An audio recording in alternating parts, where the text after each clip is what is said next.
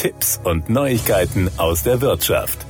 Das Ziel ist ehrgeizig. Bis 2030 will die Bundesregierung den Kohlendioxidausstoß um 65 Prozent im Vergleich zu 1990 reduzieren. Doch wie kann das gelingen? Mit Partnern aus Industrie und Forschung arbeiten Forscherinnen und Forscher der Technischen Universität München TUM am Prototypen eines Lkw mit Elektroantrieb und einer entsprechenden Ladesäule. Der Güterverkehr auf den Straßen ist für mehr als ein Drittel der nationalen Treibhausgasemissionen verantwortlich, erklärt Sebastian Wolf vom Lehrstuhl für Fahrzeugtechnik der TUM. Damit der CO2-Ausstoß bis 2030 drastisch reduziert werden kann, müssen daher neue Konzepte für Lkw entwickelt werden. Im Projekt Nefton, das vom Bundeswirtschaftsministerium gefördert wird, entwickeln Ingenieurinnen und Ingenieure aus Forschung und Industrie den Prototyp eines Lkw mit Elektroantrieb sowie eine entsprechende Ladesäule. Derzeit werden bereits erste batterieelektrische Lkw-Prototypen bei Kunden im Nahverkehr erprobt. Ein Lkw im Fernverkehr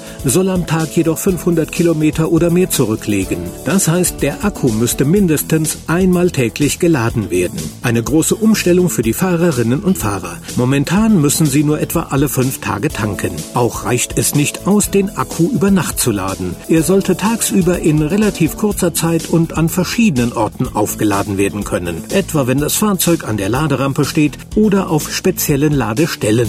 Das bedeutet, dass die Infrastruktur umgestaltet werden muss. Unser Ziel ist es, Lösungen zu entwickeln, die wirtschaftlich und zeitnah umsetzbar sind, sagt Wolf. Und zwar mit Technik, die bereits verfügbar ist, aber die noch niemand in dieser Kombination eingesetzt hat. Um eine ultraschnelle Ladung der Akkus zu ermöglichen, ist das Laden mit einem Megawatt nötig. Die Entwicklung der sogenannten Megawatt Charging System ist in verschiedener Hinsicht eine Herausforderung. So sind die Kosten für eine entsprechende Netz Anschlussleistung sehr hoch. Die Lösung ein stationärer Pufferspeicher, der die geringere Anschlussleistung ausgleichen kann. Ein weiteres Problem sind die Akkus im LKW selbst, die bei einer so hohen Ladeleistung effizient gekühlt werden müssen. Dafür gibt es verschiedene Lösungsansätze. Wir werden wahrscheinlich zunächst eine Wasserkühlung für die Batterie, Kabel und Stecker nutzen, erklärt Wolf.